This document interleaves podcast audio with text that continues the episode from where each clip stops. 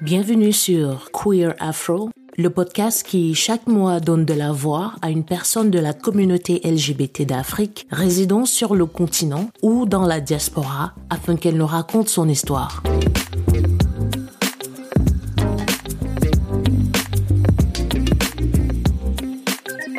C'est compliqué d'avoir des gens qui s'asseyent, qui discutent déjà au micro pour commencer, mais quand il faut aborder les questions d'orientation sexuelle ou de sexualité, j'ai l'impression que beaucoup rentrent un peu dans leur coquille. Donc merci d'avoir euh, accepté de discuter avec moi aujourd'hui. De rien, c'est normal. Je, suis toujours open à parler des choses que les autres ont peur de parler et puis à le parler librement. Les gens ont peur très souvent des représailles. C'est pour ça qu'ils n'arrivent pas à parler. Moi, j'ai pas un problème. Mon nom, il est déjà assez connu, reconnu.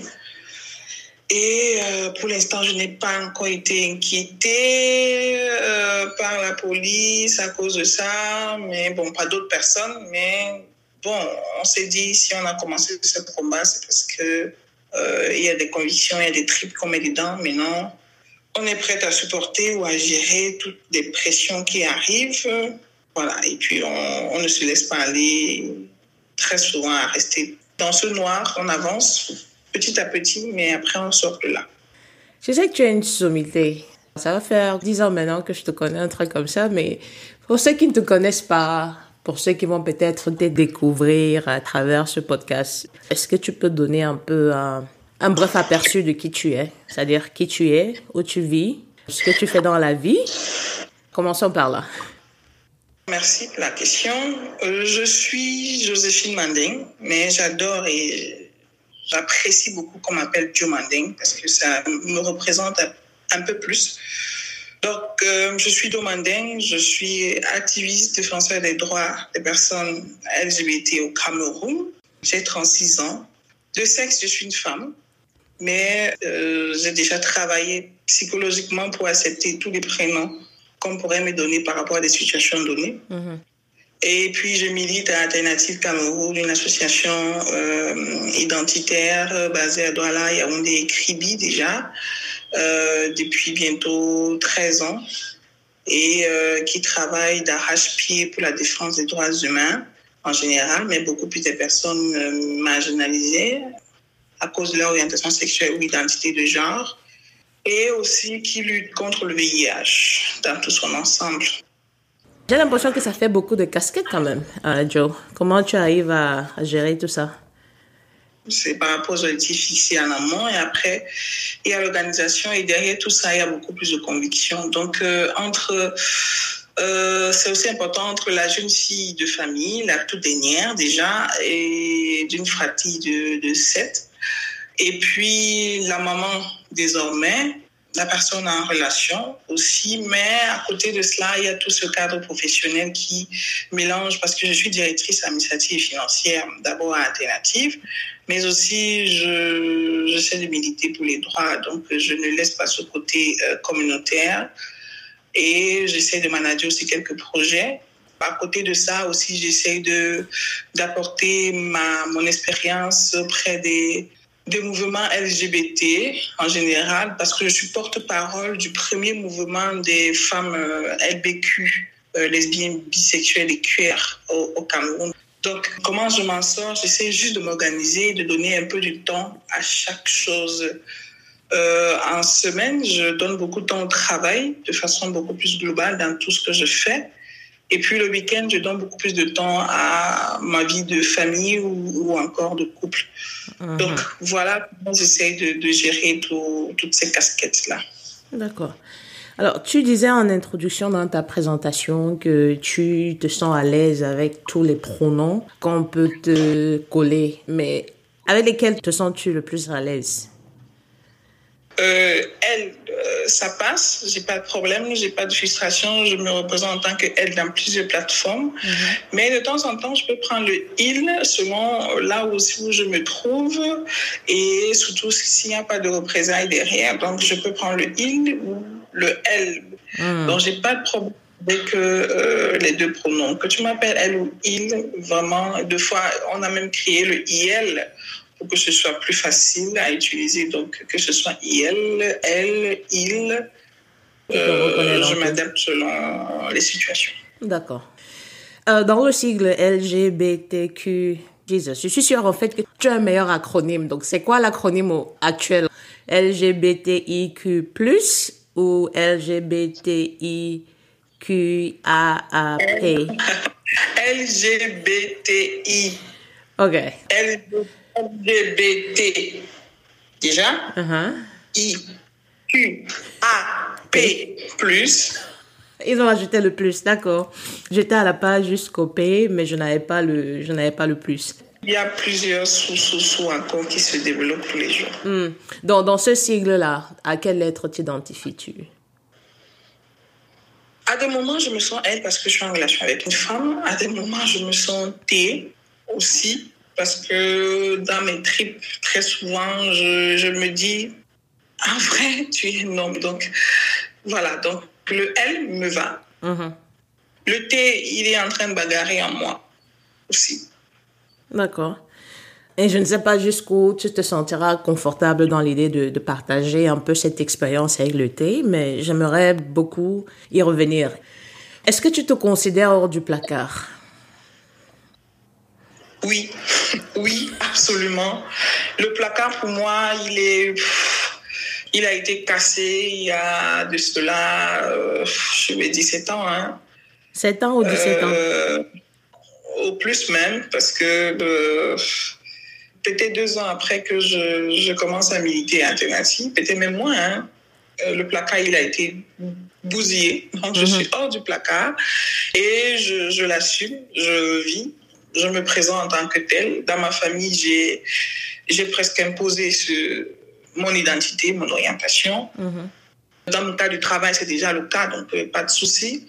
Mais aussi avec mes amis, euh, je, soit j'essaye d'être avec des amis de la communauté, mais avec les autres qui ne sont pas, du moins officiellement, de la communauté aussi, je ne me cache pas derrière euh, un placard, je suis hors du placard et puis je vis en tant que tel.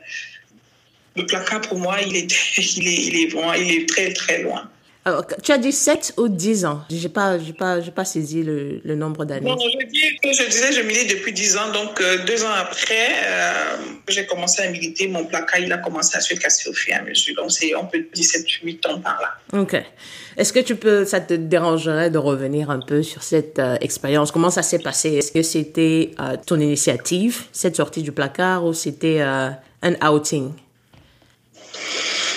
Euh, je ne sais pas s'il y a une personne qui prend souvent cette initiative de le faire, mais euh, très souvent, euh, si tu es contraint, ça veut dire que c'est toujours un outing, même si c'est plus assumé. Mhm. Donc, c'était pas de mon initiative, c'était vraiment presque forcé. Quand j'ai commencé à militer, parce que c'est là où on m'a forgé, en fait, à accepter ce que je suis et puis à ne pas avoir honte de moi et surtout avoir une grande estime de moi. Mhm. Donc, quand je commençais à militer, euh, c'était trois choses. Sache que tôt ou tard, comme tu milites, on saura qui tu es. Mhm. Que tu prépares, un, ton argumentaire, deux, tes alliés dans la famille, et trois, que tu puisses commencer à être indépendante financièrement, parce que c'est ça qui est la clé. Mhm. Du coup, euh, j'avais déjà un argumentaire plutôt bien fait dans ma tête. Des alliés, malheureusement, je n'en ai pas eu parce que tout le monde chez nous, à cette époque, était super homophobe. Et euh, maintenant, l'indépendance, j'essaie de l'acquérir en essayant d'avoir un travail rémunéré pour que s'il arrive des moments durs, euh, que je puisse m'auto-gérer. Mhm. La fameuse réunion, parce que c'est toujours des réunions familiales à, ne- à ne pas en finir. Euh, la fameuse réunion où vraiment ce sujet a été déposé sur la table. Malheureusement, avec le numéro de ma, de ma copine, parce qu'on savait que c'était une amie, une amie très bien. Et puis, c'est elle qui m'a appelé qu'on veut me voir à la maison. Je suis, je suis rentrée. Euh, et puis là, c'était la réunion familiale. En fait, euh, mes frères avaient cassé ma porte de ma chambre. Et puis, ils ont retiré parce que j'avais des brochures, des cas de visite. Ils ont tout pris, ils l'ont lu. Et sur la brochure d'alternative, c'était vraiment écrit homosexualité et tout ce qui va avec.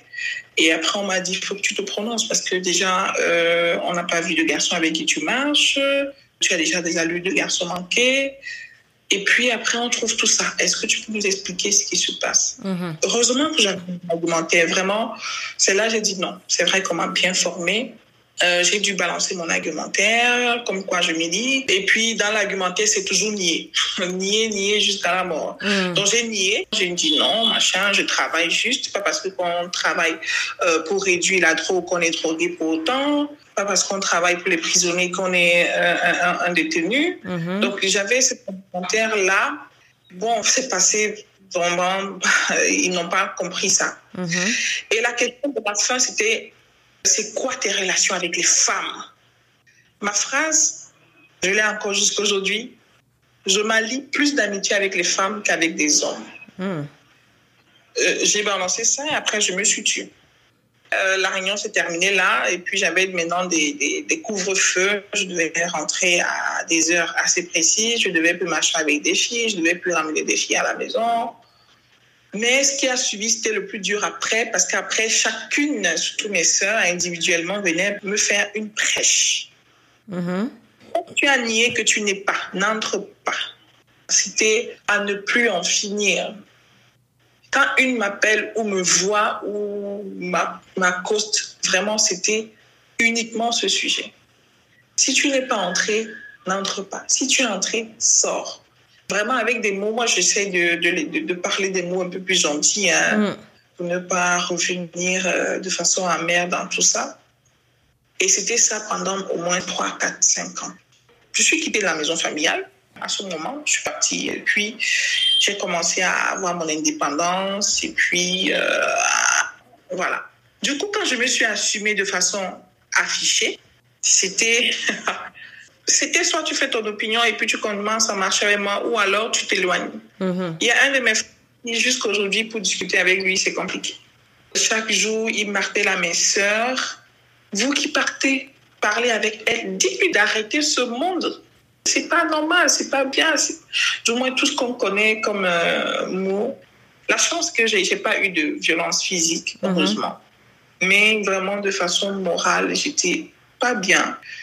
J'ai vu des psys pendant un bon bout de temps pour pouvoir traverser cela. J'ai dû demander des permissions au bureau que je serais plus constante parce que j'arrive pas à, gérer. Mm-hmm. Mais après, je suis sortie de tout ça et puis maintenant, je suis plus forte que jamais en fait. Mm-hmm. D'accord. Voilà.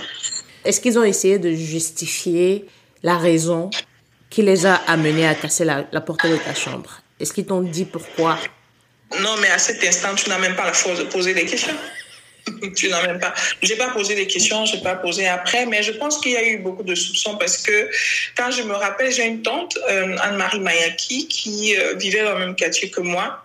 Et à un moment donné, je commençais trop à me rapprocher d'elle. Du moins, dans tout le quartier, on disait qu'elle est lesbienne. Mm-hmm. Mais après, je sais pas mais j'ai commencé à me rapprocher d'elle. Et là, ma mère, perd son âme, me disait, je ne veux pas. Du coup, quand j'ai commencé, moi, on disait comme ça, je me rapprochais davantage. Mm-hmm. Et après, nos amitiés, moi, je marchais qu'avec des filles et entendais des jolies filles. Du coup, euh, il y avait que des filles en haut, à gauche, à droite. Et mon frère aussi, l'un de mes frères, il bagarrait avec les gars du quartier qui disaient il faut quitter de là-bas, ta petite sœur est lesbienne. Mm-hmm. Donc c'était des bagarres pour en finir au quartier. Du coup, tout ça. Et puis, il y a mon père père son âme aussi, qui lui savait que j'étais lesbienne. Mhm. Comment il a su? Mais c'est c'est très c'est très privé quand même. D'accord. Mais, mais il a su il a su et il a dit on ne dit à personne c'est un secret entre toi et moi. Mais lui il, il savait. Du coup lors des réunions familiales il ne parlait jamais. Il me regardait dans les yeux comme je niais, je, tout, mais il ne parlait pas. Et lui, quand il a su aussi, pendant qu'on discutait, il me disait, on m'avait bien dit. Il y a telle dame qui m'avait dit, il y a tel monsieur qui m'avait déjà dit que c'est ça. Il y avait, j'avais déjà reçu toutes les informations. On me disait ça. Donc, ça veut dire que même mes frères et sœurs, à l'époque aussi, avaient euh, des personnes qui, qui, les informaient sur euh, mon identité de genre et orientation sexuelle. Mm. Ça, sûrement, ils voulaient confirmer. Ils ont dit que bon, surtout que j'étais la seule qui fermait toujours ma chambre à double tour.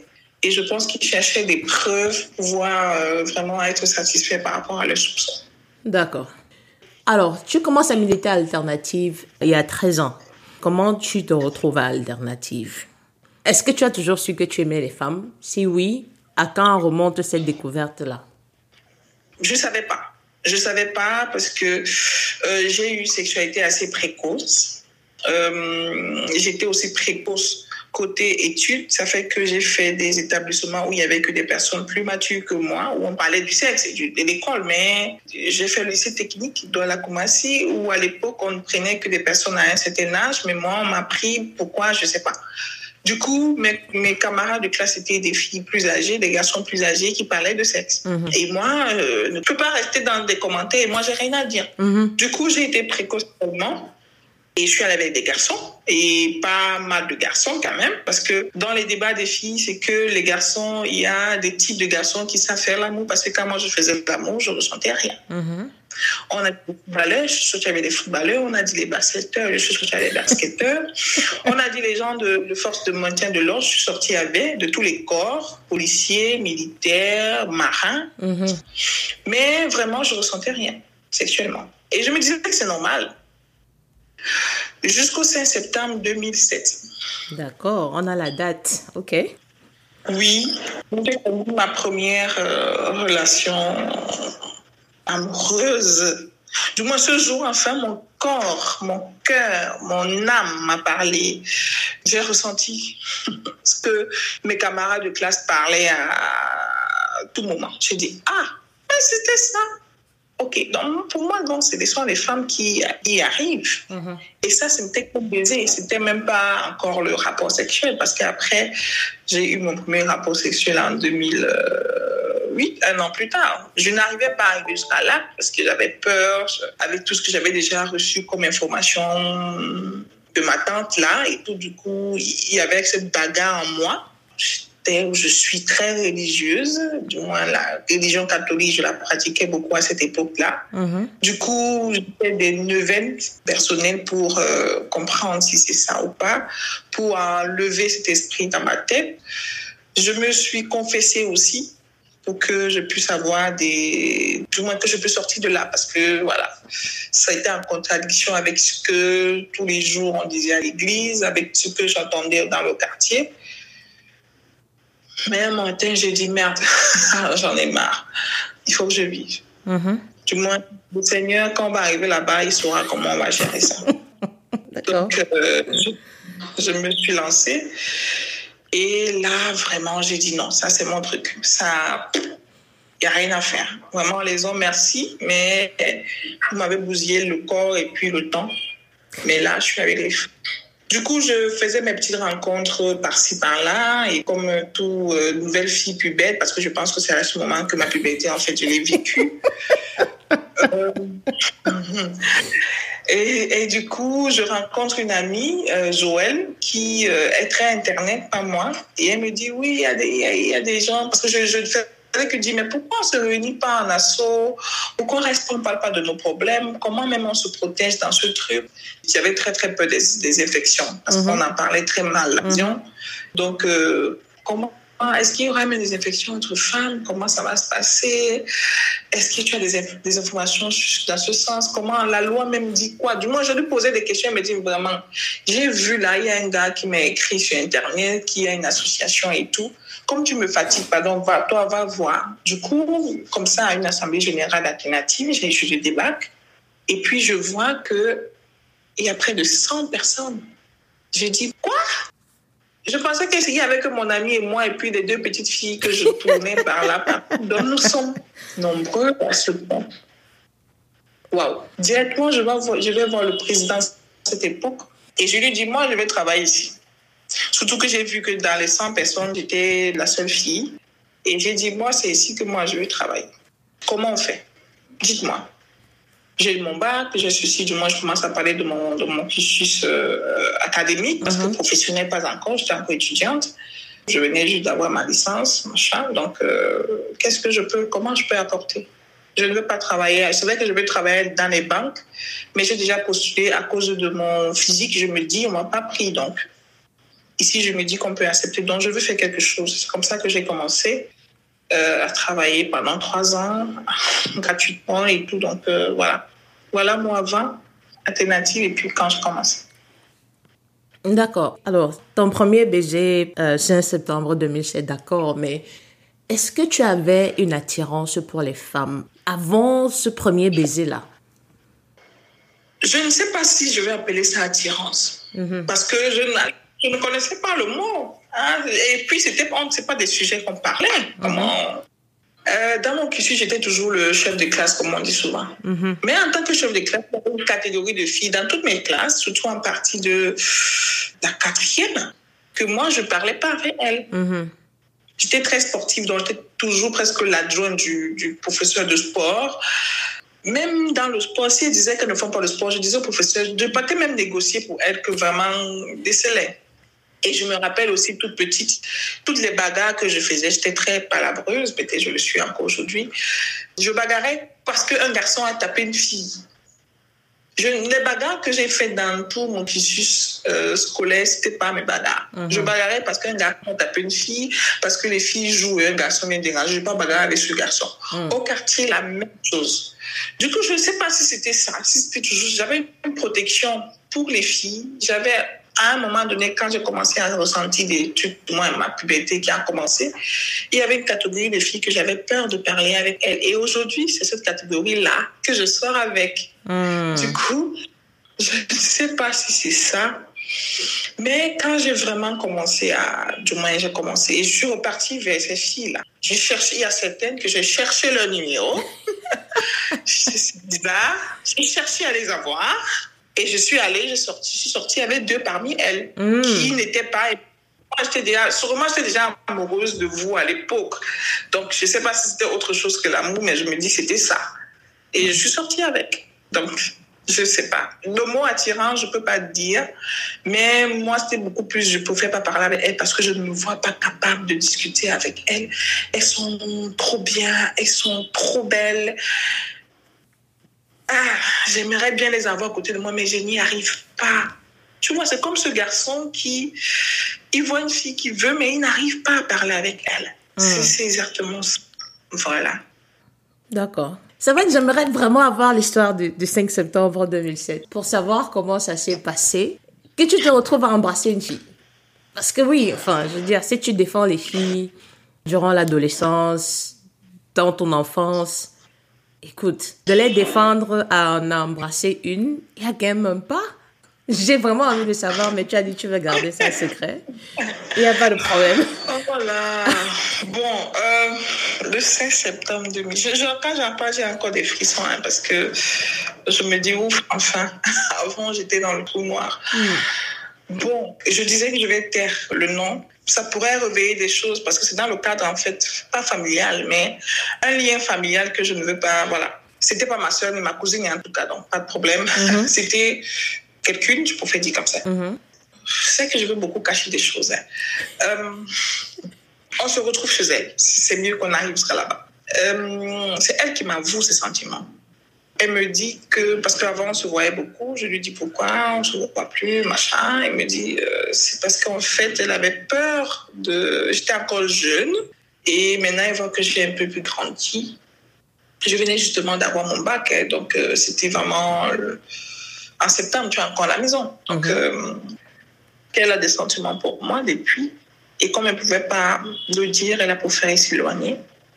Mais maintenant qu'elle a vu que j'ai grandi, elle pense que je peux comprendre cet état des choses et si je peux l'aimer en retour. Mais je te promets, j'ai pas été choquée. J'ai plutôt été très joyeuse.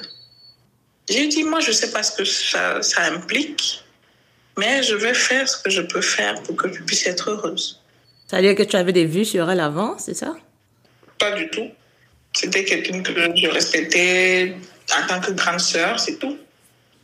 Après, il répond de oui, qu'est-ce qui se passe Et comme tu dis, tu veux m'épouser, oui. Ce qui se passe après, c'est le baiser, non? Non, mais le baiser, il était, il était, waouh. Euh, J'ai ressenti mon corps avoir des frissons pour la première fois. J'ai eu la chair de poule en embrassant quelqu'un. J'ai ressenti euh, de l'adrénaline au niveau du cerveau. Là, vraiment, j'étais, je vais aller plus loin. Je, waouh, c'est magique. Donc, c'était comme un feu d'artifice. Donc voilà ce qui s'est passé le 5 septembre. Ok. Donc pour toi, c'était je vais lui faire plaisir et je m'en fous un peu de ce qui m'arrive, sauf que en lui faisant plaisir, tu t'es découverte et le reste ce n'est que l'histoire de tonton Joe, c'est ça? Oui. Je ne sais pas pourquoi, je pouvais bien commencer à crier, à fuir, à crier au scandale. Non, mais je dis je veux te faire plaisir et puis euh, je verrai comment ça va se passer. Hmm. Mais après, collé, je, bon, mais je voulais dormir avec, je voulais marcher avec, je voulais qu'elle m'accompagne partout. Je voulais, je- je- Quelqu'un qui était école, maison, église, j'étais maintenant euh, où on ne savait pas où j'étais. Je Mm. rentrais tard, je sortais tôt. Tu es où je, je marche. Je, je marche, mais j'étais avec elle euh, vraiment de 8 heures du matin jusqu'à 21 heures. Voilà, je pouvais plus m'en lasser, je pouvais plus m'en séparer. Je, voilà, j'étais bien. D'accord. Alors, il y a tellement de, j'ai tellement d'avenues que je peux emprunter à partir d'ici et je ne suis pas sûre par laquelle commencer. Je vais peut-être prendre le cas des infections parce que c'est, c'est des aspects qu'on n'aborde pas souvent dans la, la sexualité LGBT. C'est, enfin, peut-être chez les gars, les garçons, on parle beaucoup de, de VIH, on parle de capote et tout ça, mais chez les filles, c'est encore très, très peu développé ou, enfin, c'est mon opinion, hein, très peu développé ou très peu connu. Euh, et je vais te poser une question vraiment directe. Est-ce que entre femmes, on peut se transmettre des infections? Quand tu dis des infections, peut-être, je dirais par un bistrite. Uh-huh. Les infections, peut-être, parce qu'il y a des pratiques qui mettent corps à corps deux vagins. Mhm. Si a une gonococcie ou euh, une infection une bactérienne, euh, oui. Le VIH, s'il y a le frottement de vagin à vagin et que ce n'est pas lubrifié et qu'il peut avoir des liaisons, il peut avoir une transmission euh, VIH. C'est vrai que les études hein, au niveau national même et international aussi, parce que national, on a fait des petites études internes pour voir le nombre du monde, on a fait des campagnes de dépistage d'un grand nombre de lesbiennes et puis pour voir un peu le taux de, de le taux de séropositivité Mhm. est très très très bas, voire pour certaines campagnes nulles. Et puis à l'international, les études aussi ont montré que cette transmission est plus ou moins nulle aussi. Mhm. Mais s'il y a vraiment parmi les deux une personne infectée et que ce frottement de vagin à vagin est intense sans lubrification, ça veut dire qu'il peut y avoir liaison, donc il peut y avoir contamination. Mhm. Surtout qu'on parle de, la- de la féminisation du VIH. Donc, euh, euh, les femmes ont beaucoup plus de VIH que les hommes. Et puis, les femmes, c'est vrai qu'on dit qu'elles sont les hétérosexuels, mais qu'est-ce qu'on en sait On n'en sait rien du tout. Parmi les, les, il y a les bisexuels qui sont les plus infectés quand même au VIH par rapport à les- avec les hommes ou encore peut-être le travail de sexe ou autre chose. Mais vraiment, si on prend un groupe de lesbiennes qui ne sortent qu'avec des femmes, la transmission VIH est un peu plus moindre que la transmission entre deux hommes et ou un homme et une femme. Tu veux dire entre, enfin, dans un rapport strictement, comment on va dire ça? Parce qu'il y a Oui, d'autres facteurs qui rentrent en jeu. Euh, lesbienne, quoi. Oui, s'il y a d'autres facteurs qui rentrent en jeu, comme tu disais, il peut y avoir bisexualité, il peut y avoir euh, consommation de substances sans précaution particulière. Donc, tous ces facteurs-là rentrent en jeu. Mais tant qu'on a une relation saine entre deux, la transmission, qu'elle soit infection ou VIH, est négligeable. C'est ça? Exactement, c'est ça. Ok. Exactement ça. Quelles euh, mesures de précaution préconises-tu? Oh, vraiment, euh, je me suis pro- protégée à titre expérimental hein, pour vraiment expérimenter le fameux carré de latex, parce que c'est la seule protection que au Cameroun on a accès. C'est vrai qu'on dit qu'il y a des doigts, mais vraiment on n'a pas accès à ça ici. Je l'ai vu, je crois, une fois en, en Afrique du Sud. Mhm. Bon, c'est vrai que je l'ai ramené, même presque pas utilisé, je l'ai beaucoup plus distribué. Mais euh, c'était vraiment le carré de latex que j'ai utilisé plusieurs fois, Mm. surtout pour des personnes que je ne connais pas trop. Mais après aussi, euh, c'est pas comme le préservatif, c'est pas trop connu. Mhm. Et tu veux te protéger la personne qui est en face, qui ne connaît pas ce que c'est, il faut d'abord commencer à passer par une sensibilisation avant. Mhm. Et deux fois, on est partant, on n'est pas partant, et puis c'est compliqué. la pratique qui pourrait être à risque, qui est le, le fautisme vaginal. Mm. ou communément appelé chez nous les ciseaux. Oui. C'est cette pratique qui peut être à risque de transmission des infections ou voire du VIH. Il n'y a pas de protection, à ma connaissance, adaptée à, à cette pratique-là. Mhm. Voilà. Je sais qu'il y a le, le, le- le carré de latex pour faire un cunnilingus. Je sais qu'il y a des préservatifs du doigt, mais c'est pas accessible, je comme je l'ai dit. Euh, maintenant, c'est vrai que certains disent qu'il y a le, le fémidon qu'on peut utiliser pour une pénétration euh, avec l'utilisation des gommichets. Et le fémidon, c'est préservatif féminin, c'est ça? Voilà, le préservatif féminin. Euh, si on veut utiliser des gommichets à plusieurs usages, Mhm. Encore, mais moi, vraiment, j'ai pas utilisé ce truc, ce préservatif.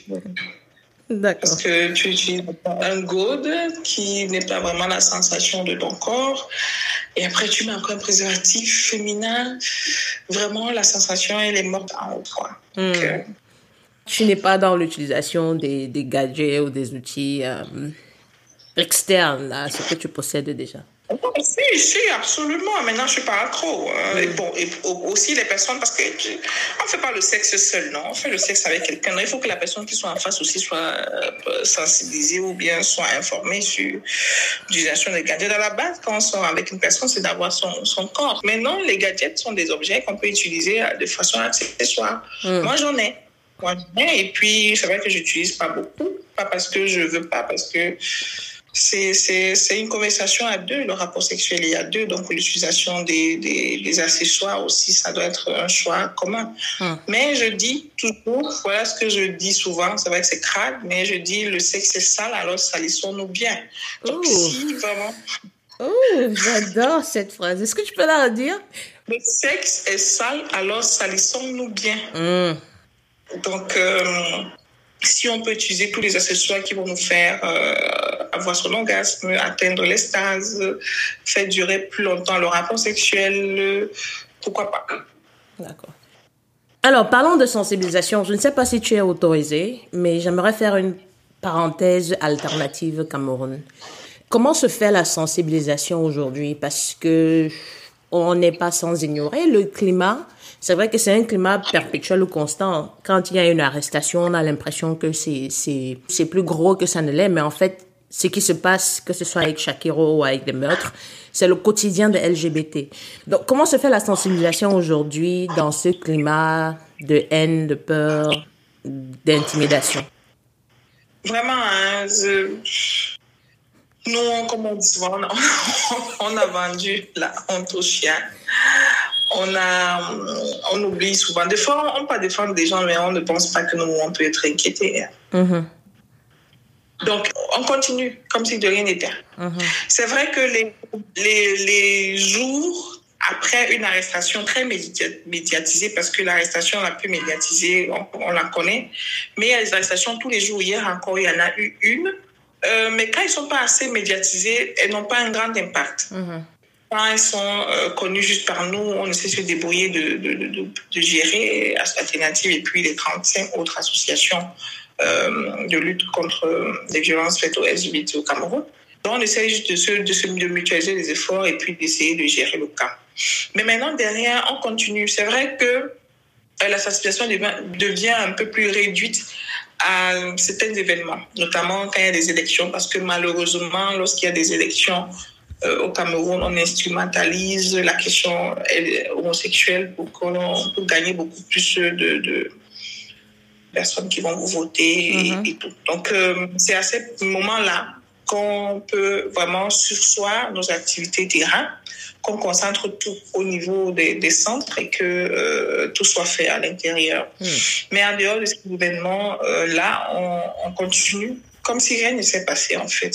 Parce qu'on se dit qu'il faudrait que, euh, s'il y a deux, eu deux arrestations hier, aujourd'hui, qu'il faut qu'il faudrait qu'il y ait une seule.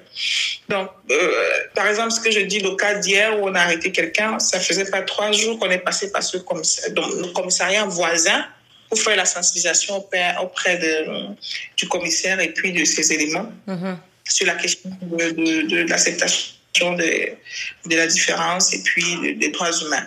Donc, euh, on continue. Euh, parce qu'on se dit qu'il y a des personnes qui euh, sont des sans-voix, qui n'ont pas l'accès à l'information, qui ont besoin de cette information et qu'on doit pouvoir leur apporter tous les services qu'il faut euh, par rapport au VIH et aux droits humains. Donc, la loi est là, elle est Dieu, elle est appliquée de façon approximative pour nous, selon nous.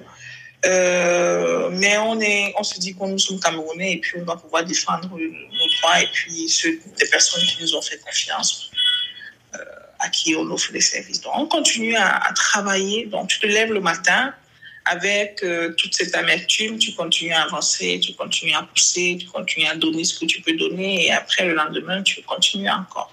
Comment on fait, on ne sait pas, mais c'est comme ça qu'on essaie d'avancer toujours et encore sans baisser les bras. Hmm. Tu parlais de commissariat tout à l'heure. Quand vous y allez, comment se fait le contact avec ces autorités administratives? Non, ça se fait. Euh, on essaie toujours d'avoir au moins une petite porte d'entrée.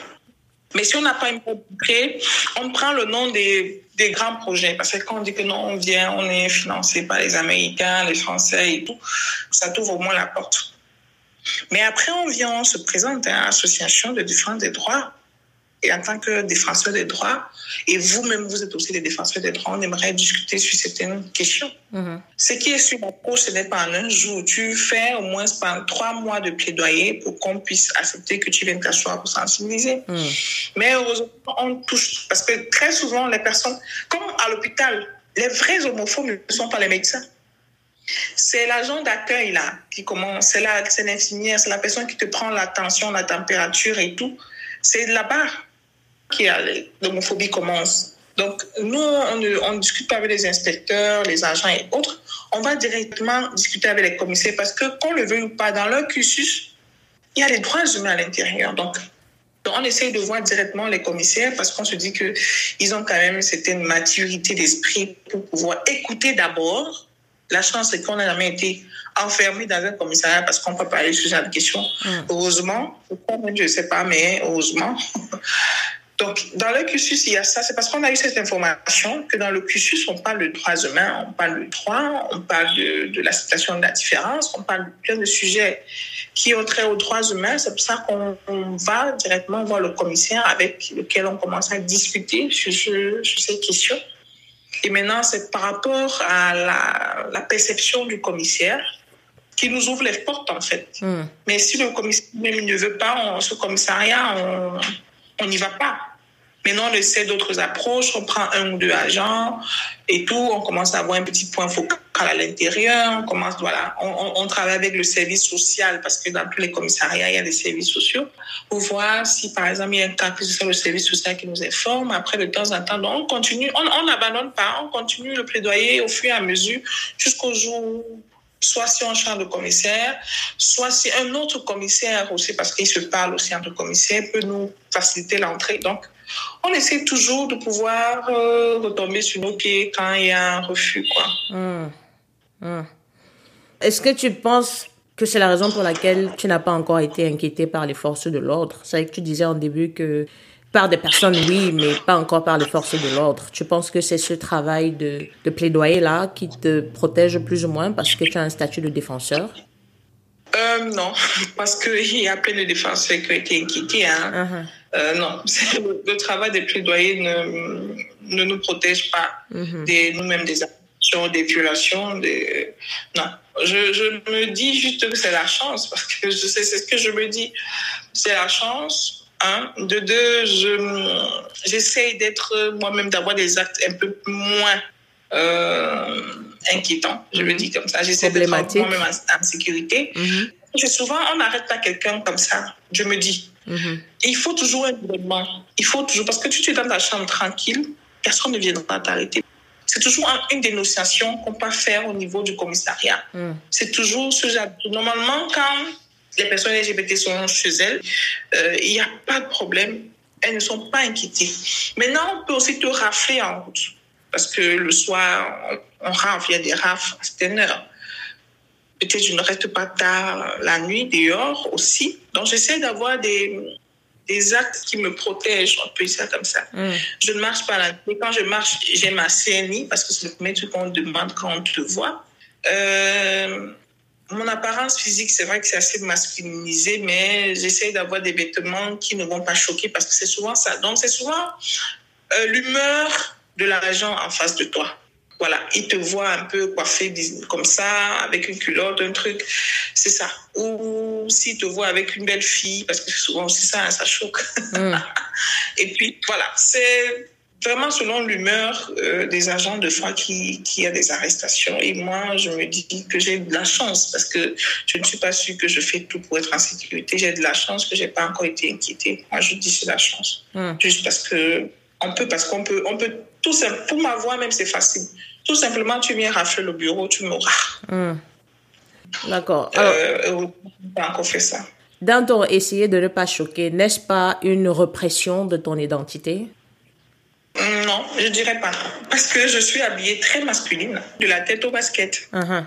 Maintenant, je mets des vêtements qui ne vont pas. Parce que même les garçons, entre parenthèses, s'ils mettent un t-shirt déchiré avec un destroy, même lui, on va le rafler. Du coup, moi, je m'habille, je ne veux pas dire décemment parce que la décence, chacun essaie de mettre sa définition à l'intérieur. Mm. Je m'habille pour ne pas choquer l'autre. Et moi, ça me plaît. Je, je m'habille pas par rapport à l'autre. Parce que, comme je le dis, je suis masculine de la tête au basket. Ok, James, on a compris. Donc, mais maintenant, je, je m'habille aussi pour ne pas choquer l'autre. Je m'habille un peu, en parenthèse, responsable, mais aussi chacun mettra ce qu'il va mettre dans habillement responsable là-dedans. Mais moi, je mets ça comme définition responsable. Je mets un ensemble boubou et une chaussure. Ça va que ça choque en disant waouh, elle est plus habillée que nous, mais c'est ça qu'on dit en fait. Moi, ce que j'ai comme euh, appréciation à vous, c'est que bien habillée, madame. Je dis merci.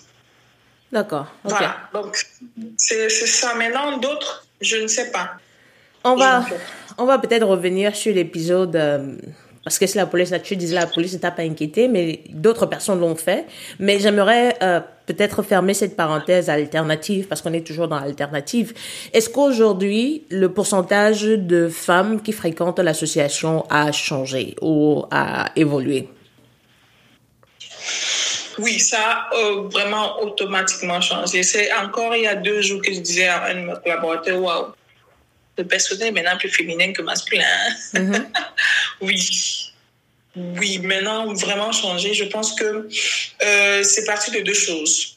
Un, de mon engagement, de mon engouement à pouvoir bousculer les lignes. Deux, euh, de la volonté aussi de la direction de pouvoir euh, changer, mm-hmm. d'être ouvert au changement. Parce que si j'avais aussi en face des dirigeants qui ne voulaient pas le changement, ils n'auraient vraiment c'est que le changement ne devait pas être possible. Mhm. Donc, eux aussi, c'est en 2011, on a intégré ce qu'on appelle la notion de genre dans nos programmes, projets et aussi dans notre structuration. Et euh, cela impliquait les, la meilleure implication des femmes à tous les niveaux. Mhm.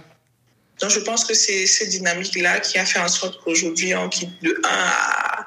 Je pense que nous sommes déjà plus de 15 femmes, déjà plus, plus même, si, si je sais pas des chiffres, mais à, à plus de 15 femmes par exemple, moi, je suis directrice.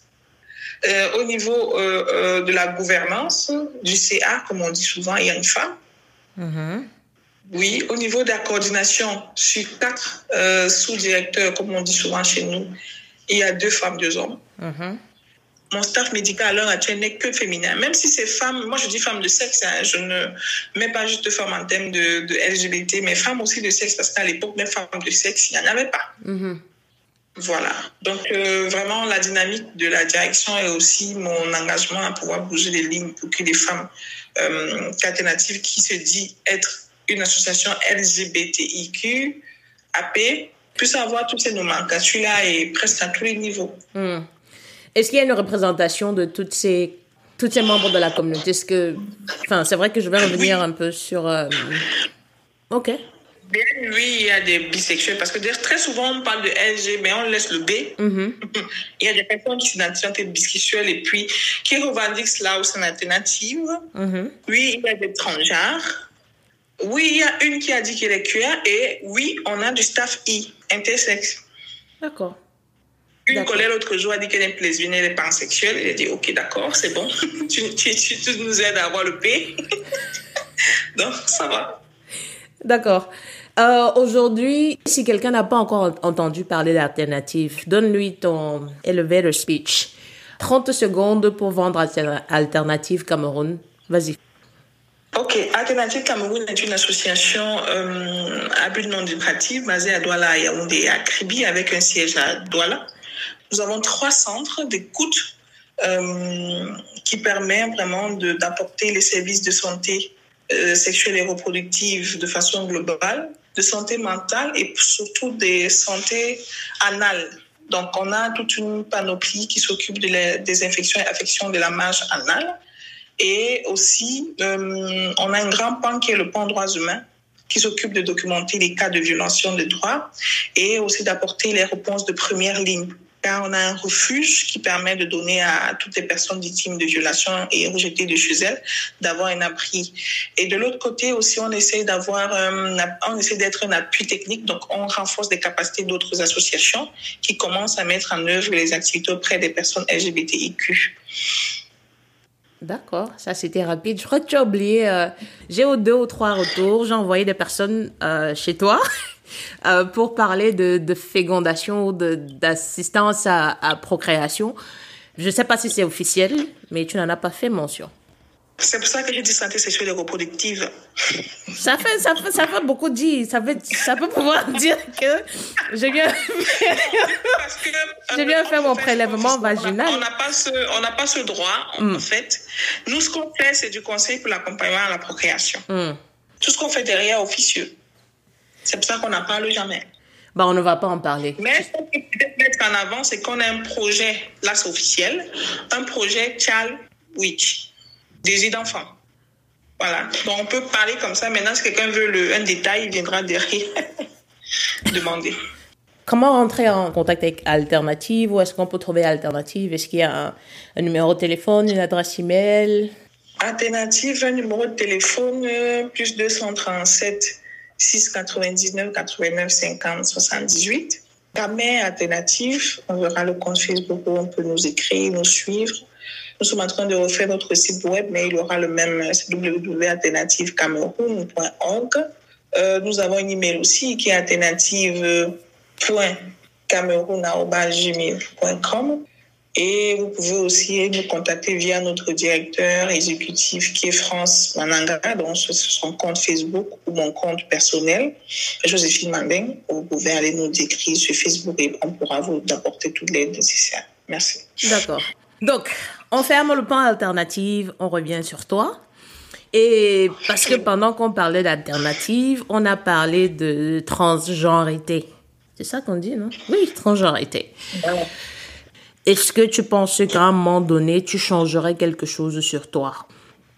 Non, je ne changerais rien. Donc, la trans euh, étrangère, étrangère c'est simple, hein, c'est juste te dire que tu n'es pas dans le bon corps. Hmm. Vraiment, ta tête, tu n'es pas dans le bon corps parce que à l'intérieur, tu te sens autre chose que ce que tu vois mm-hmm. physiquement. Voilà, tu, tu veux te sentir dans l'autre peau, dans l'autre corps. D'autres veulent jusqu'à se transformer, mais pas moi. Mhm. Pas moi, parce que j'ai beaucoup d'autres projets avec ce corps-ci. Cette idée n'est pas encore euh, dans ma tête, non. Et je ne sais pas si ça viendra un jour, mais euh, non. Et pour l'instant, moi, j'aime les femmes et parce que j'aime les femmes avec mon corps de femme. Mhm. Donc, voilà. Et tu parlais de famille tout à l'heure. Euh, aujourd'hui, tu as dit qu'il y a un frère qui ne te parle plus, mais est-ce que, par exemple, les sœurs qui te demandaient de sortir, si tu es déjà dedans, pardon, sors, est-ce que vos relations, vos rapports se sont améliorés aujourd'hui? Honnêtement, honnêtement améliorés. Euh, ce discours officiellement me le dit plus. Mm-hmm. Maintenant, si, c'est après le temps quand même que j'ai appris qu'il y a beaucoup trop de réunions sur moi. Et on a fait, quand j'ai accouché, j'ai encore appris qu'on a fait encore. Mm-hmm. En fait, ma famille maintenant fait plus, plus de réunions derrière moi qu'avec moi. Mm. Pour parler de ma vie, pour poser même les questions que comment ça se passe. Deux filles là, ça se passe comment? Mm. Qui est l'homme qui est ils font. Là, ils se posent des questions, mais personne n'ose venir me poser des questions. Ou alors on envoie un éclaireur me poser des questions. On, fait avec, comme on dit, on vit avec. Et je pense que le, la situation s'est améliorée dès, lorsque j'ai accouché. Parce que j'ai eu des témoignages euh, quand j'ai accouché que je dis waouh, donc vous avez encore ce individu dans vos têtes. Parce qu'on pensait que j'étais stérile, que dans notre monde, ça n'accouche pas. Donc le que j'accouche encore a amélioré davantage la relation, a rassuré davantage plusieurs membres de ma famille. Mm. J'ai eu des, des, des cousines qui m'ont dit ouf, mes nuits de prière ont payé. J'ai dit Mm. waouh. Tu faisais des nuits de prière pour moi. Elle me dit oui. Pour que le Seigneur sonde ton cœur afin que tu puisses enfanter. J'ai dit waouh. Donc, c'est pas un message visible. Hein. Hmm. Parlons de cet enfantement-là, parlons de cet accouchement.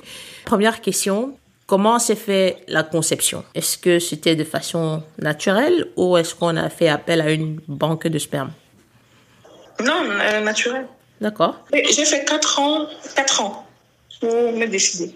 Parce que mon père euh, m'avait dit je veux que tu accouches, au moins. Donc il y avait la phase de réflexion, après la phase d'acceptation, maintenant la phase du choix de la méthode. Mhm.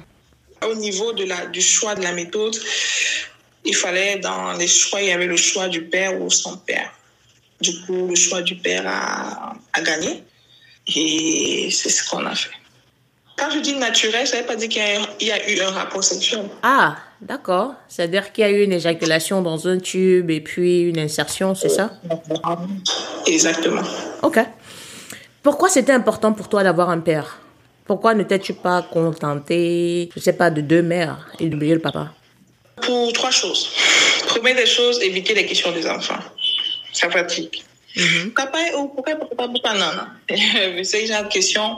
Et surtout que nos enfants de maintenant, moi, les enfants de maintenant, sont devenus très intelligents, très, et ils sont au courant des choses très vite. Tu, un enfant de, de 5 ans te pose des questions, tu dis comment il a fait pour avoir accès à cette information?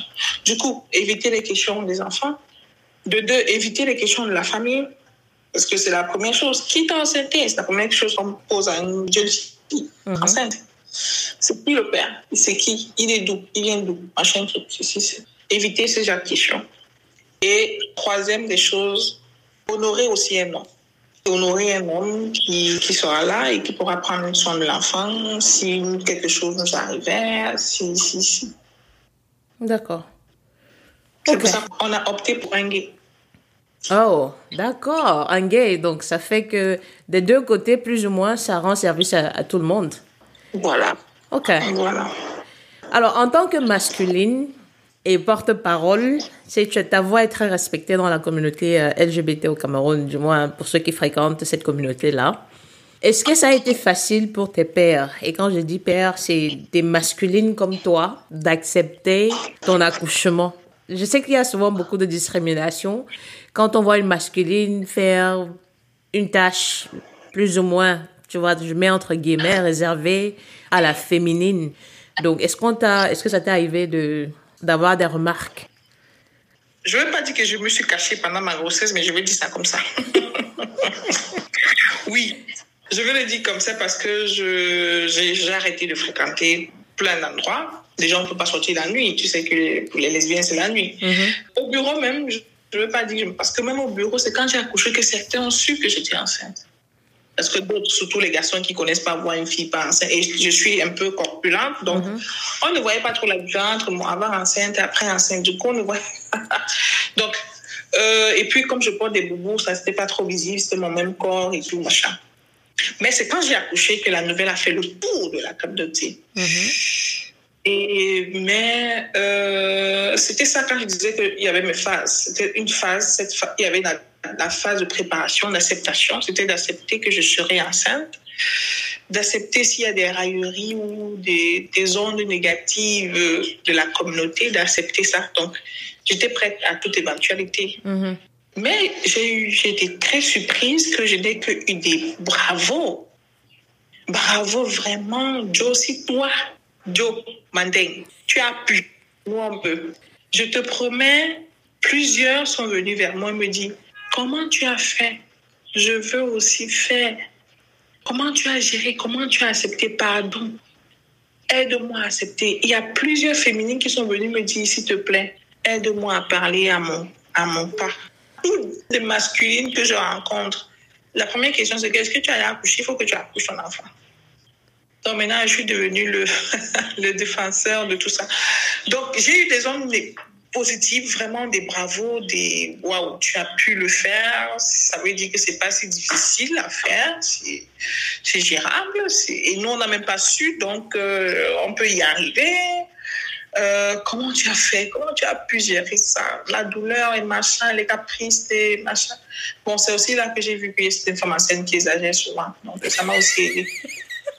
Exagérer dans quel sens? Non, exagère, dit que les hormones sont montées, descendues, il faut que je mange le sandwich à midi. Non, je ne veux plus ça, je veux le poisson. Non, non. Je leur ai dit, que vous, vous mentez souvent les hommes, ça c'est faux. Après, j'ai compris que, ah, aussi, le moment où l'homme, si l'homme est à quatre pattes, seulement aussi qu'elle aime un peu marcher sur lui, mais mm. vraiment, tous ces envies-là, il n'y a pas ça. Mm. Maintenant, c'est vrai que bon, on dit que les grossesses sont différentes. C'est ce que j'allais dire. D'autres exagèrent. D'accord. Donc ta grossesse a eu un rôle positif dans la communauté, a eu un impact positif dans la communauté. Oui, vraiment, je ne m'attendais pas à ça. Je m'attendais vraiment à, des ondes négatives, à des non, est-ce qu'il était même coudu, tu es même sûr que tu dis, moi, tout ce qu'on disait toujours comme stéréotype et tout, mais là, vraiment, ça a eu beaucoup plus de... Et je pense que maintenant, il y a beaucoup plus de masculines qui accouchent quand même. D'accord. Et moi, j'ai envie, de, envie de mettre le compteur à deux quand même aussi. Pour ça, tu disais, tu as d'autres projets pour ce corps. Voilà. D'accord.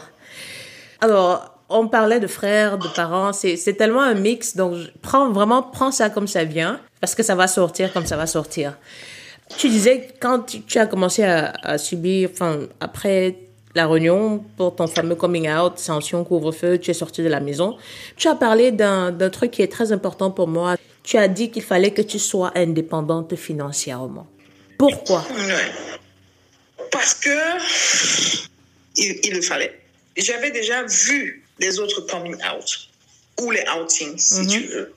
Comment ça se passe? Parce que il y a toujours trois choses. On te cherche de la maison, on te prive de tous les sous. Du moins, tu deviens, tu vis dans la maison, mais tu vraiment, tu as mis un embargo. Ou si c'est, tu loues quelque part, euh, on te met dehors. Donc, à un moment donné, tu es toujours, même si tu es dans une maison, tu es toujours presque dehors. Donc, tu es toujours laissé à toi-même. Mm-hmm. Tu n'as pas de revenus. Comment tu fais pour te tomber sur tes pieds? Comment tu fais pour prendre soin de toi? Comment tu fais même pour pouvoir te nourrir? Continuer à, gérer tes besoins. Alors, l'indépendance, c'était quelque chose de très important. Et quand je parlais d'indépendance, c'est l'indépendance financière. Mm.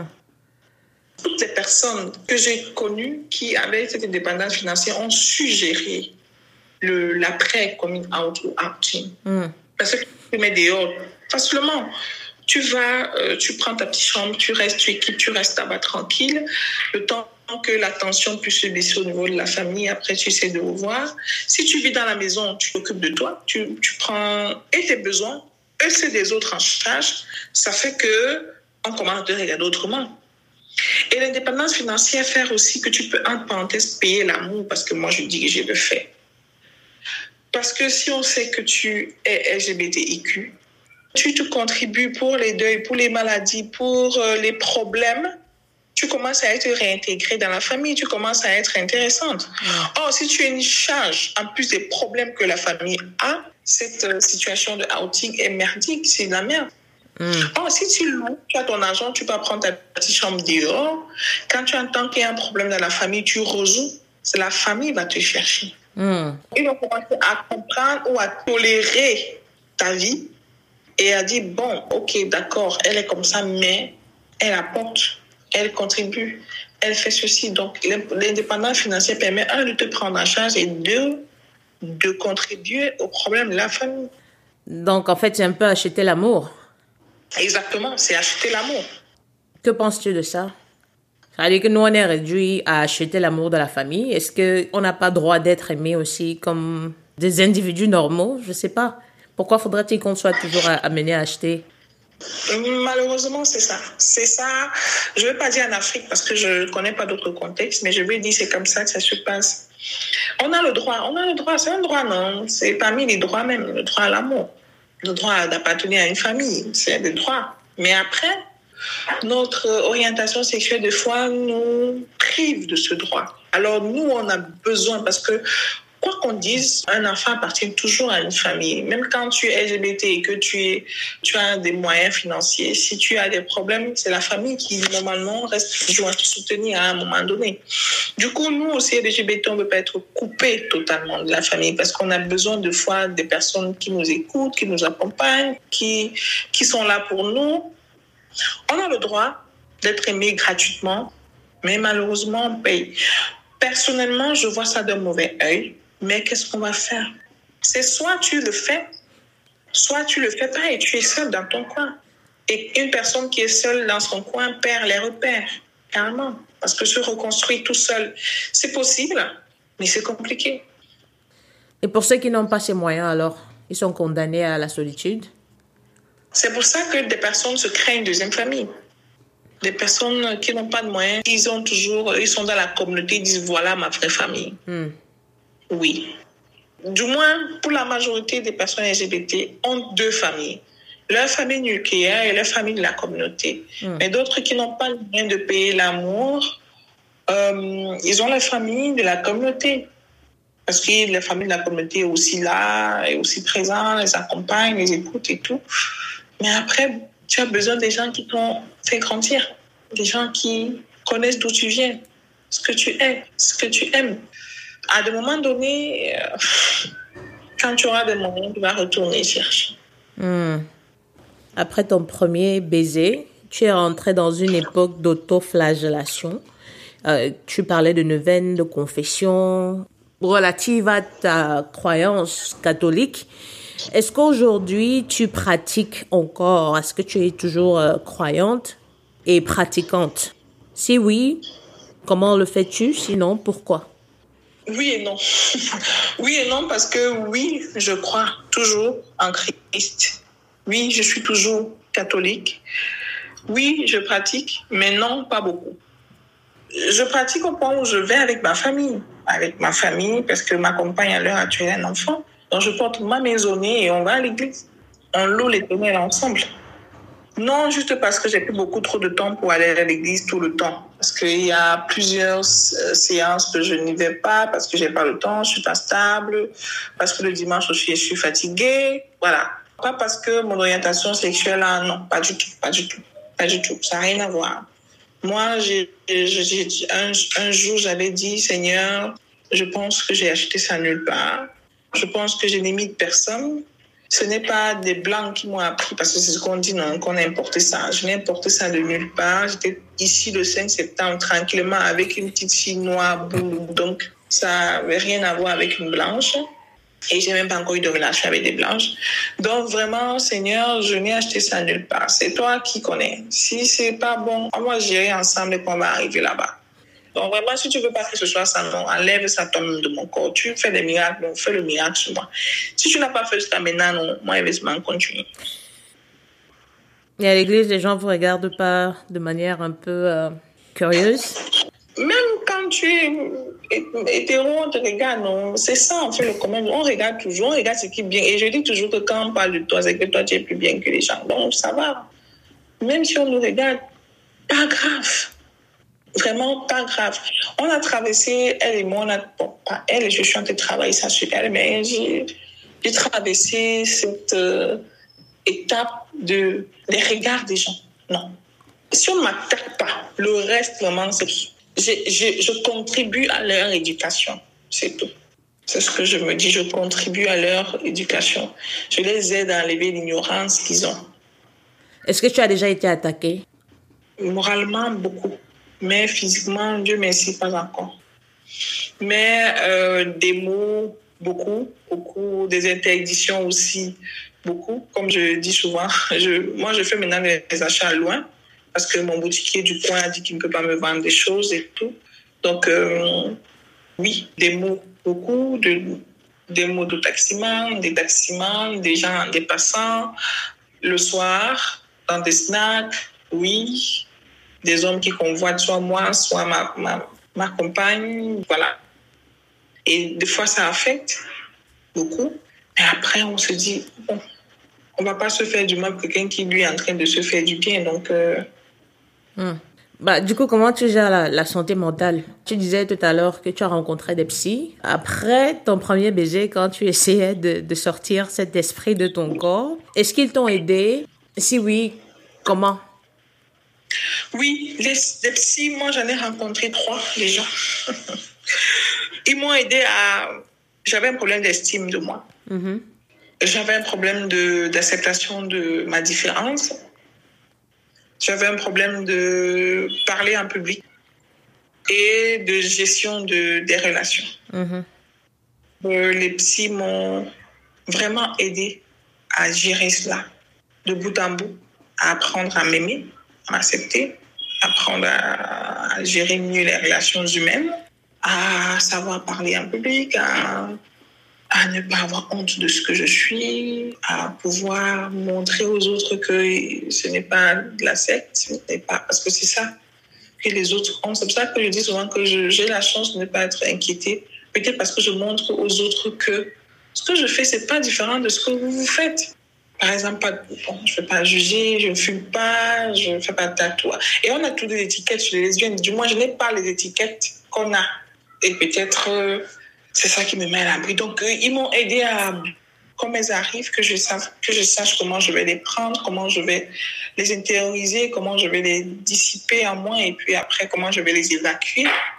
Et surtout ne pas être brisée, parce que c'est ce que au début, j'étais brisée. Sans eux, je ne suis pas sûre que je serais l'adio assumée, euh, fière, euh, voilà, d'aujourd'hui. Alors, ces psys, est-ce que est-ce qu'ils étaient alternatives ou est-ce que tu c'était des psys normaux? Et si oui, est-ce qu'on a aujourd'hui la capacité, est-ce qu'on a aujourd'hui des psychologues qui sont à même de comprendre la différence d'autrui et de la traiter euh, comme il faudrait? Bon, je pense qu'il y a euh, des psys, oui, qui peuvent le faire. C'est vrai que c'est pas tout le monde, mais nous-mêmes on s'est mis comme objectif de pouvoir rencontrer le le, conseil des psychologues pour les sensibiliser parce qu'on a beaucoup besoin d'eux. Ils sont rares, mais ils sont là.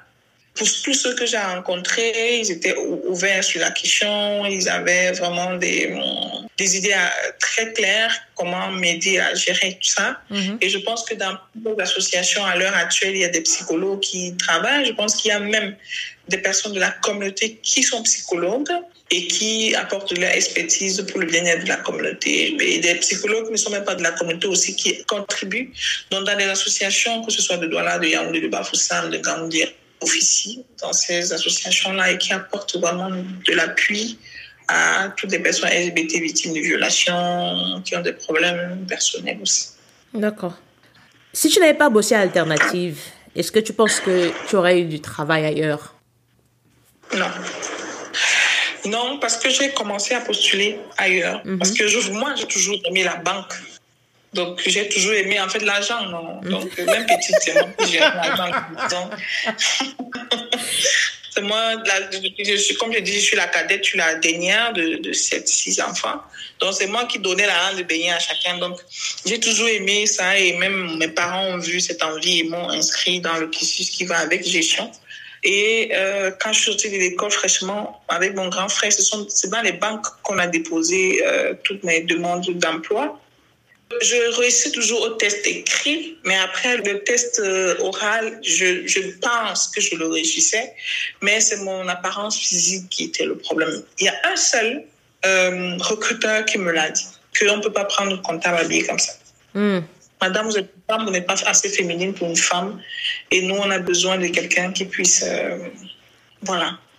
Donc, je pense que je, peut-être je devais travailler euh, comme mes autres amis hein, de la communauté. Euh, certains ont des, des emplois parce qu'il y a des masculines qui travaillent ailleurs, mais il faut toujours faire. Euh, Aujourd'hui, tu t'habilles en garçon, demain, tu t'habilles en fille, de temps en temps, il faut que tu lances un cabas sur toi. Donc, il faut toujours faire ce jeu-là. Et moi, je n'arrivais pas à faire ce jeu. Jusqu'aujourd'hui, je n'arrive pas. Mm. Moi, je ne sais même pas où on va les filles, je ne sais même pas où on vend ça d'abord.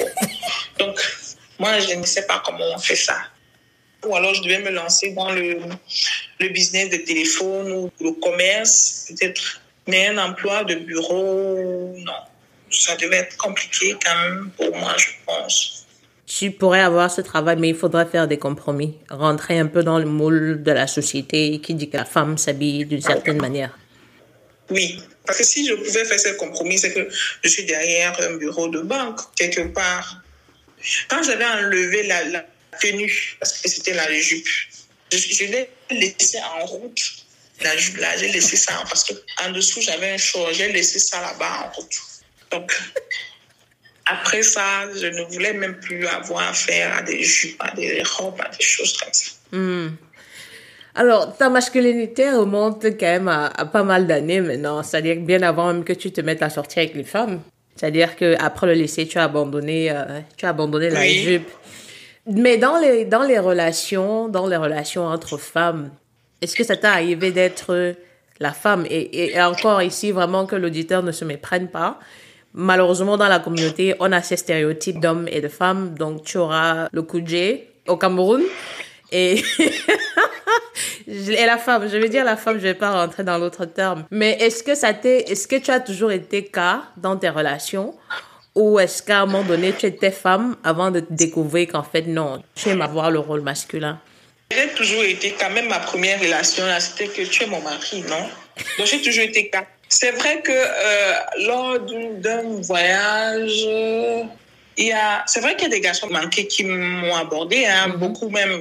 Mais il y a un qui m'a dit, bon, on a fait deux jours de relation, je lui ai dit que mon frère, là, moi, il ne connaît pas ça. Bon, il faut parler, il faut parler en bon français. non?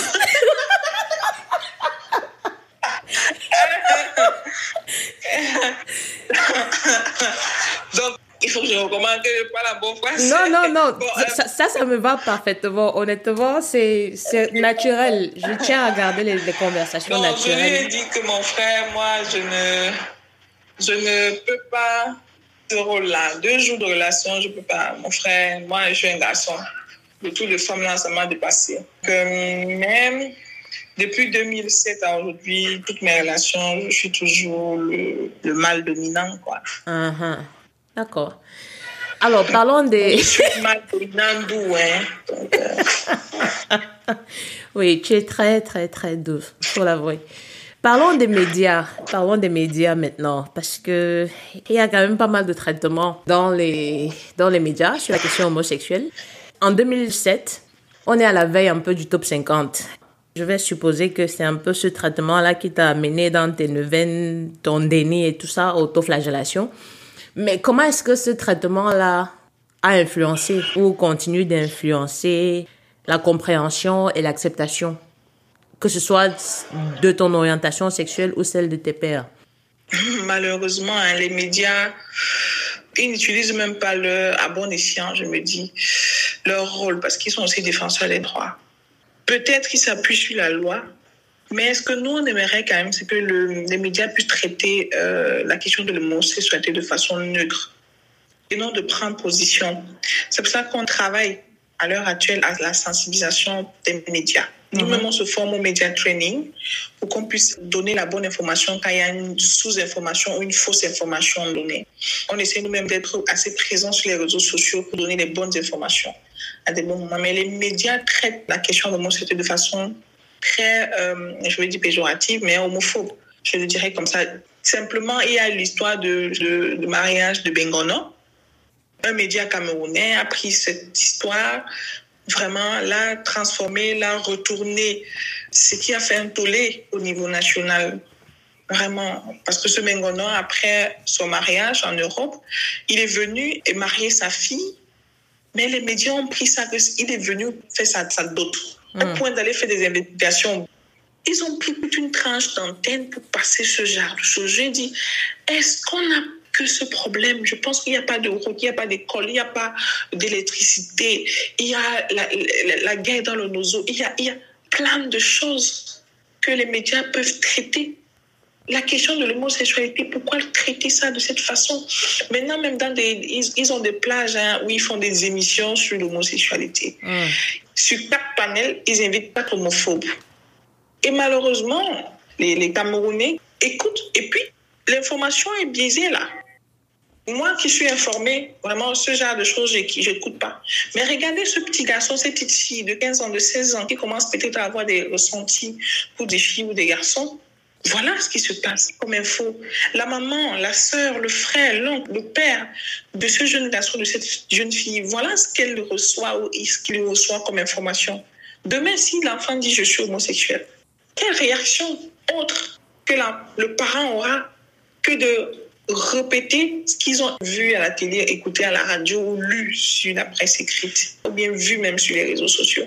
Ce n'est que cet aspect négatif de la chose. Il n'y a même pas une petite place pour, peut-être pas l'acceptation, mais la tolérance.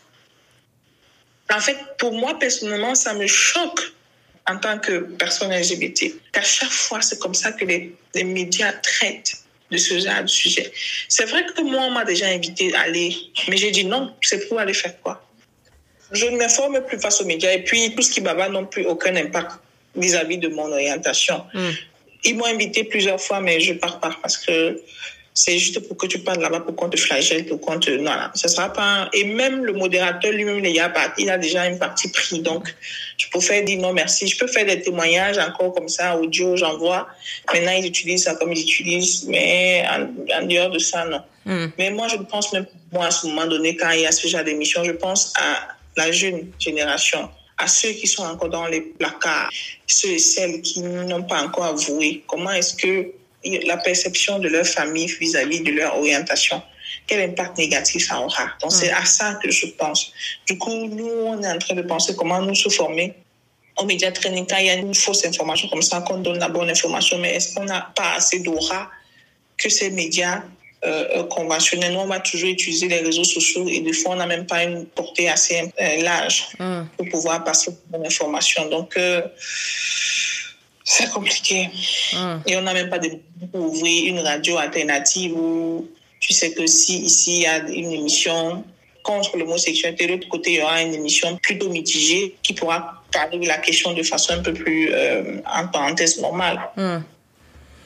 Tu souhaiterais qu'il traite l'information de manière neutre que d'avoir des, des partis pris? Oui, oui. Comme quand il y a un accident ou un truc, il ne parle pas de former l'information. Il y a un accident sur la route il y a eu tellement, tellement. Voilà. Si on fait un débat, qu'on fasse un débat avec quand même deux pros et deux contre, et que le modérateur vraiment, qui ne prenne pas de parti, qui ne donne pas plus de parole à l'autre, du moment qu'on traite ça de façon neutre, de façon détachée, voilà, qu'il fasse le travail, tout simplement sans pouvoir déformer les faits. Mmh.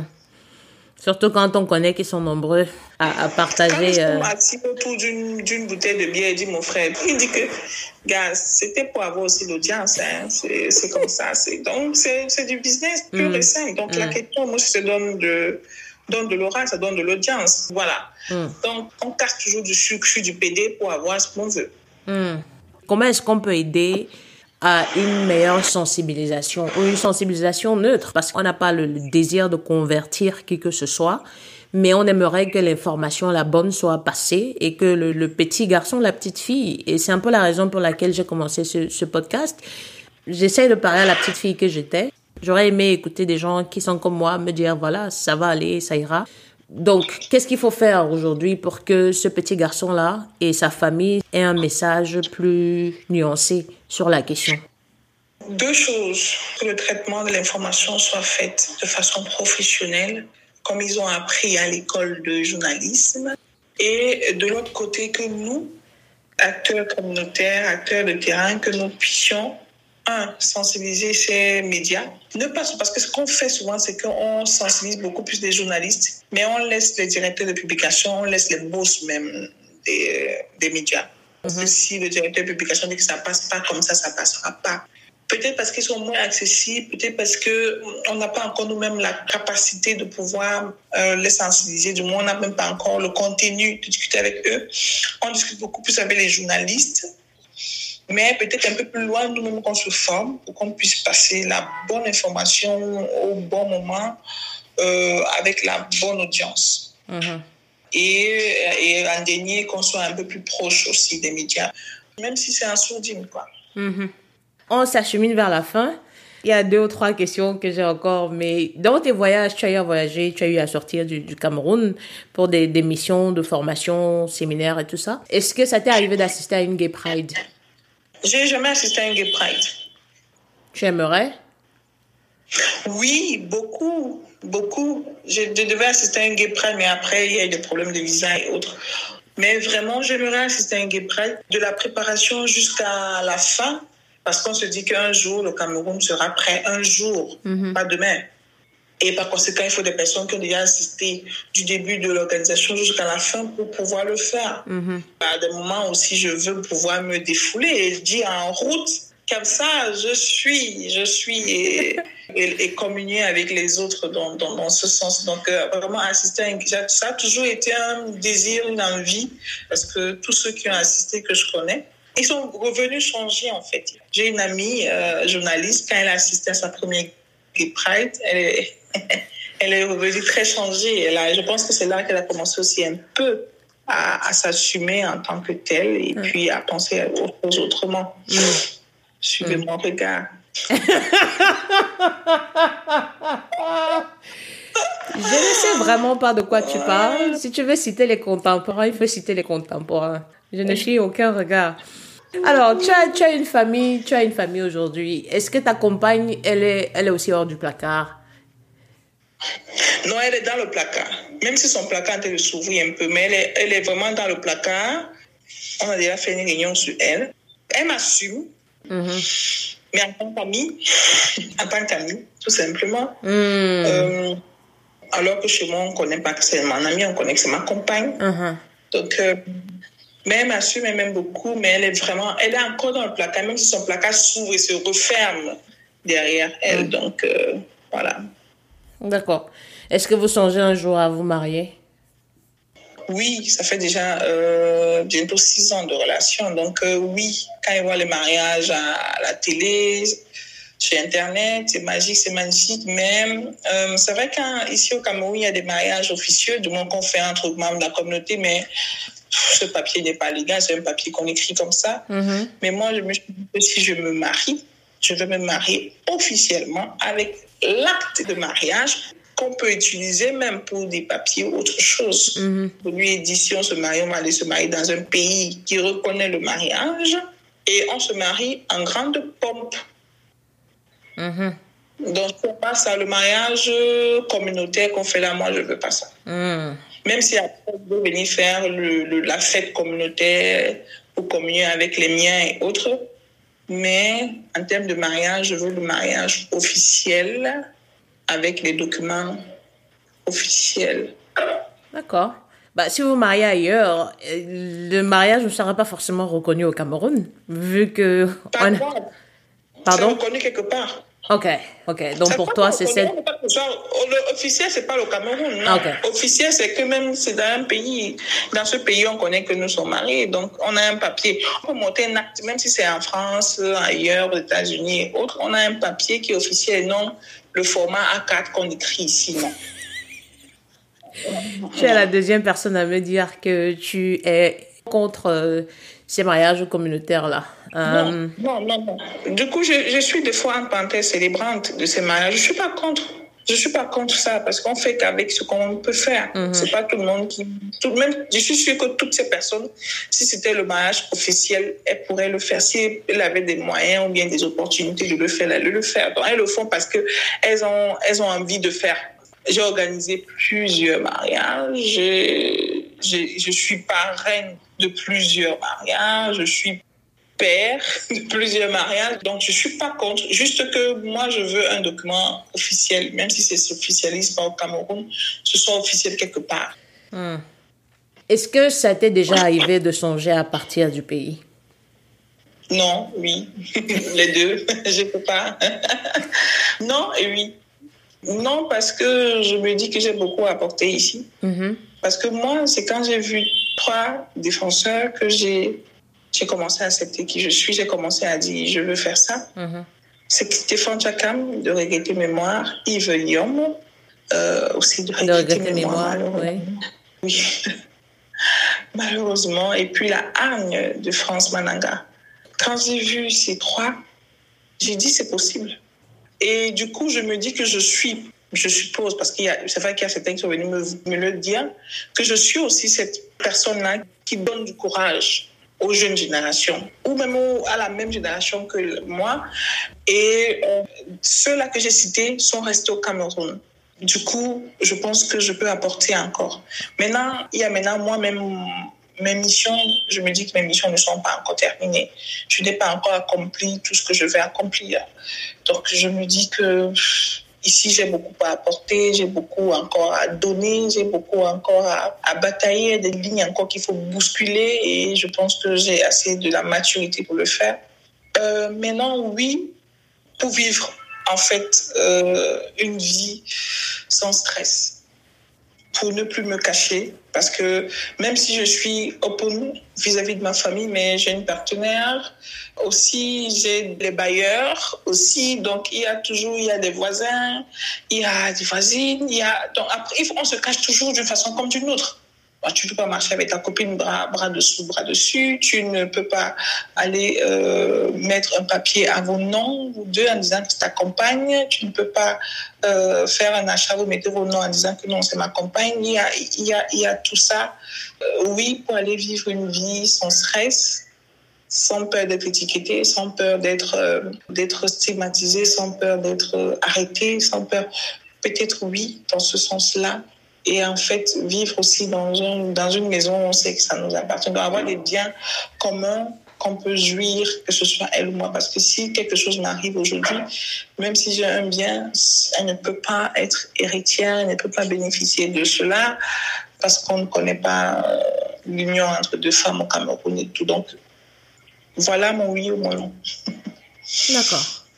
C'est toutes les questions que j'avais, mais avant de te poser la dernière, est-ce qu'il y a une question que tu aurais aimé que je te pose que je ne t'ai pas posée? Ce que j'aimerais devenir demain. Qu'aimerais-tu devenir demain, Joe Manding ah, J'aimerais devenir. Euh, moi, j'ai toujours dit, je ne veux pas mourir sans qu'on parle de moi. Comme maintenant, euh, le, le sultan Boubou Djoya, je veux avoir la mort à la Manu Dibango. Mm. Euh, je veux avoir la mort à la Yvium je veux pour, pour cela être une personne assez euh, connue et reconnue euh, autour de ce mouvement LGBT. Je veux être une activiste mondialement reconnue, être cette personne-là qui parle pour les sans-voix encore et toujours. Je veux être cette femme-là qui défend les femmes indépendamment de leur identité sexuelle parce que ces derniers jours au Cameroun, il y a beaucoup trop de violence vis-à-vis de la femme, de la jeune fille. Tu vas comprendre, on a violé X, on a tué Y. Il y a eu des violences conjugales, il y a eu des violences familiales. Donc, depuis quelques temps, vraiment, c'est un combat que je suis en train de structurer cela pour ne laisser presque aucune affaire de violence faite aux femmes impunies. Et j'essaie de bien m'organiser dans ce sens pour que je puisse apporter ma petite pierre à cet édifice-là. Demain, je vais être une grande, une personne public, personnalité publique, peut-être pas politique, mais personnalité publique connue et reconnue. Et c'est tout ce que je peux te souhaiter. Merci. Quel est ton souhait pour la, la communauté LGBT, IQAP+, du Cameroun aujourd'hui? C'est vrai qu'on milite pour la dépénalisation de l'homosexualité, mais euh, c'est pas demain. Ce que j'aimerais pour demain, demain là, c'est que la loi soit déjà appliquée telle qu'elle est écrite. Parce que si la loi est appliquée telle qu'elle est écrite, il n'y aura pas d'arrestation. Il n'y aura même pas de violation de droit. Mais c'est juste qu'elle n'est pas appliquée telle qu'elle est écrite. Et si on applique telle qu'elle est écrite, la communauté n'aura plus beaucoup trop de problèmes. Je veux que la communauté se prenne en main, sera indépendante, s'entraide, qu'il y a beaucoup d'entraide entre les membres de la communauté. Je veux qu'elle soit une communauté forte, unie, capable de bousculer les lignes. Parce que si, par exemple, aujourd'hui, on se dit que on aura un député LGBT, je pense qu'on peut l'avoir. Nous tous, on se met, on crée un parti politique, par exemple, un parti politique où il n'y a que les membres de la communauté. On met quelqu'un député. Alors, quand les lois se votent ou s'écrivent ou se proposent, quelqu'un qui soit là-bas, qui est un LGBT, qui soit maire. Voilà, voilà, les recrutements de la communauté urbaine qu'il y a eu pendant le, les vacances. Combien de LGBT étaient là-bas? Officiels, pas les officiels, les officiels. Donc, il faudrait que la communauté LGBT pense à bousculer les lignes, être assise à la table de décision contribuer à ces décisions-là, contribuer au développement du Cameroun de façon à être visible. Genre, on dit c'est des membres de la communauté LGBT qui ont fait ça. C'est ça qui pourrait essayer de bousculer les lignes et un peu avoir la tolérance au niveau du Cameroun. D'accord. J'ai envie de dire que on est déjà nombreux. Il faudrait que certains d'entre nous prennent le courage de, de s'assumer. Ouais. Mais bon, on va passer à la partie un peu plus fun. Et honnêtement, c'est la dernière partie de l'interview. C'est, je te pose une question et tu me donnes la première chose qui te vient à l'esprit. Ça peut être un mot, ça peut être une phrase, mais vraiment la première chose. Et ne pas avoir de réponse, dire je ne sais pas, c'est également une réponse. Donc, sens-toi libre.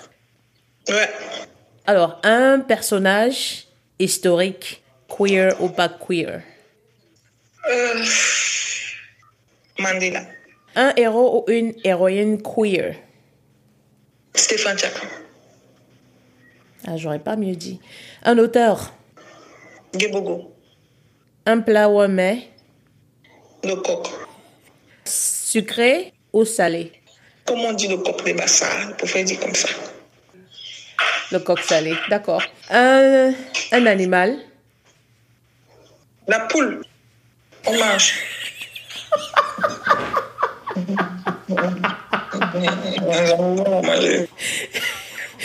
Une phobie? Les chiens. Un hobby? Hum, je sais pas si on dit télévision, visionner, je sais pas, un truc comme ça. C'est, c'est, c'est ton choix? Une série queer? The L Word. Un film queer? Better than chocolate. Merci énormément, Joe, d'avoir accepté de, de t'asseoir avec moi aujourd'hui, de discuter. Tu sais tout l'amour que je te porte et tu sais tout le respect que j'ai pour toi parce que tu es, tu es quelqu'un avec un très grand cœur.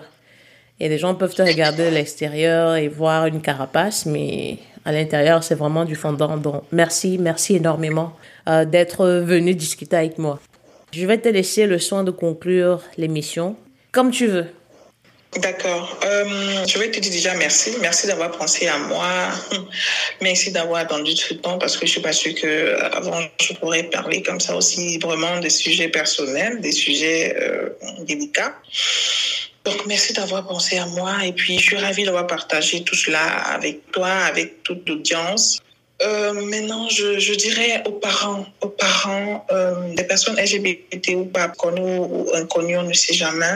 Euh, ce que nous, enfants, on aimerait de vous, parents, c'est de nous écouter, vous expliquer ce que l'on ressent au fond de nous.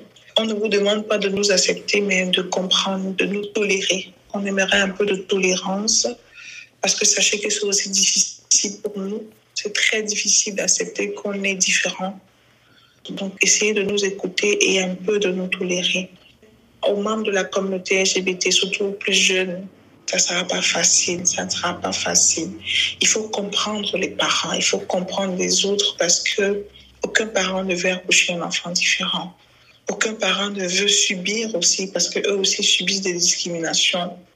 Aucun parent ne veut subir ces discriminations. Donc, essayons de comprendre nos parents. Essayons aussi de prendre le temps pour nous de mieux comprendre notre identité, notre orientation, d'essayer de vivre ça dans toute la sécurité possible, afin qu'on soit à l'abri des violations basées sur le genre. Et aux autres, les fameux bourreaux, nous n'avons pas demandé à être LGBT. Nous n'avons pas acheté quelque part. Nous voulons être comme vous. Peut-être nous sommes même comme vous, parce qu'on ne sait jamais qui sont les autres. Vous n'avez pas le droit de nous battre dessus. Personne ne vous a donné ce droit. Si vous pensez avoir un problème avec nous, laissez la justice le faire. Mais vous n'avez pas le droit de nous taper. Vous n'avez pas le droit de nous dénoncer. Parce que vous n'êtes pas notre créateur. Seul Dieu peut nous juger et non vous. Merci à vous. C'était tout pour cet épisode de Queer Afro, le podcast. Merci de nous avoir écoutés. Le podcast est disponible sur toutes les plateformes de téléchargement de podcasts et n'hésitez pas à nous envoyer votre feedback ou vos questions via notre compte Twitter at queerafro ou à l'adresse email podcast at queerafro.com. D'ici là, sortez couverts et à bientôt. À la prochaine. Bye.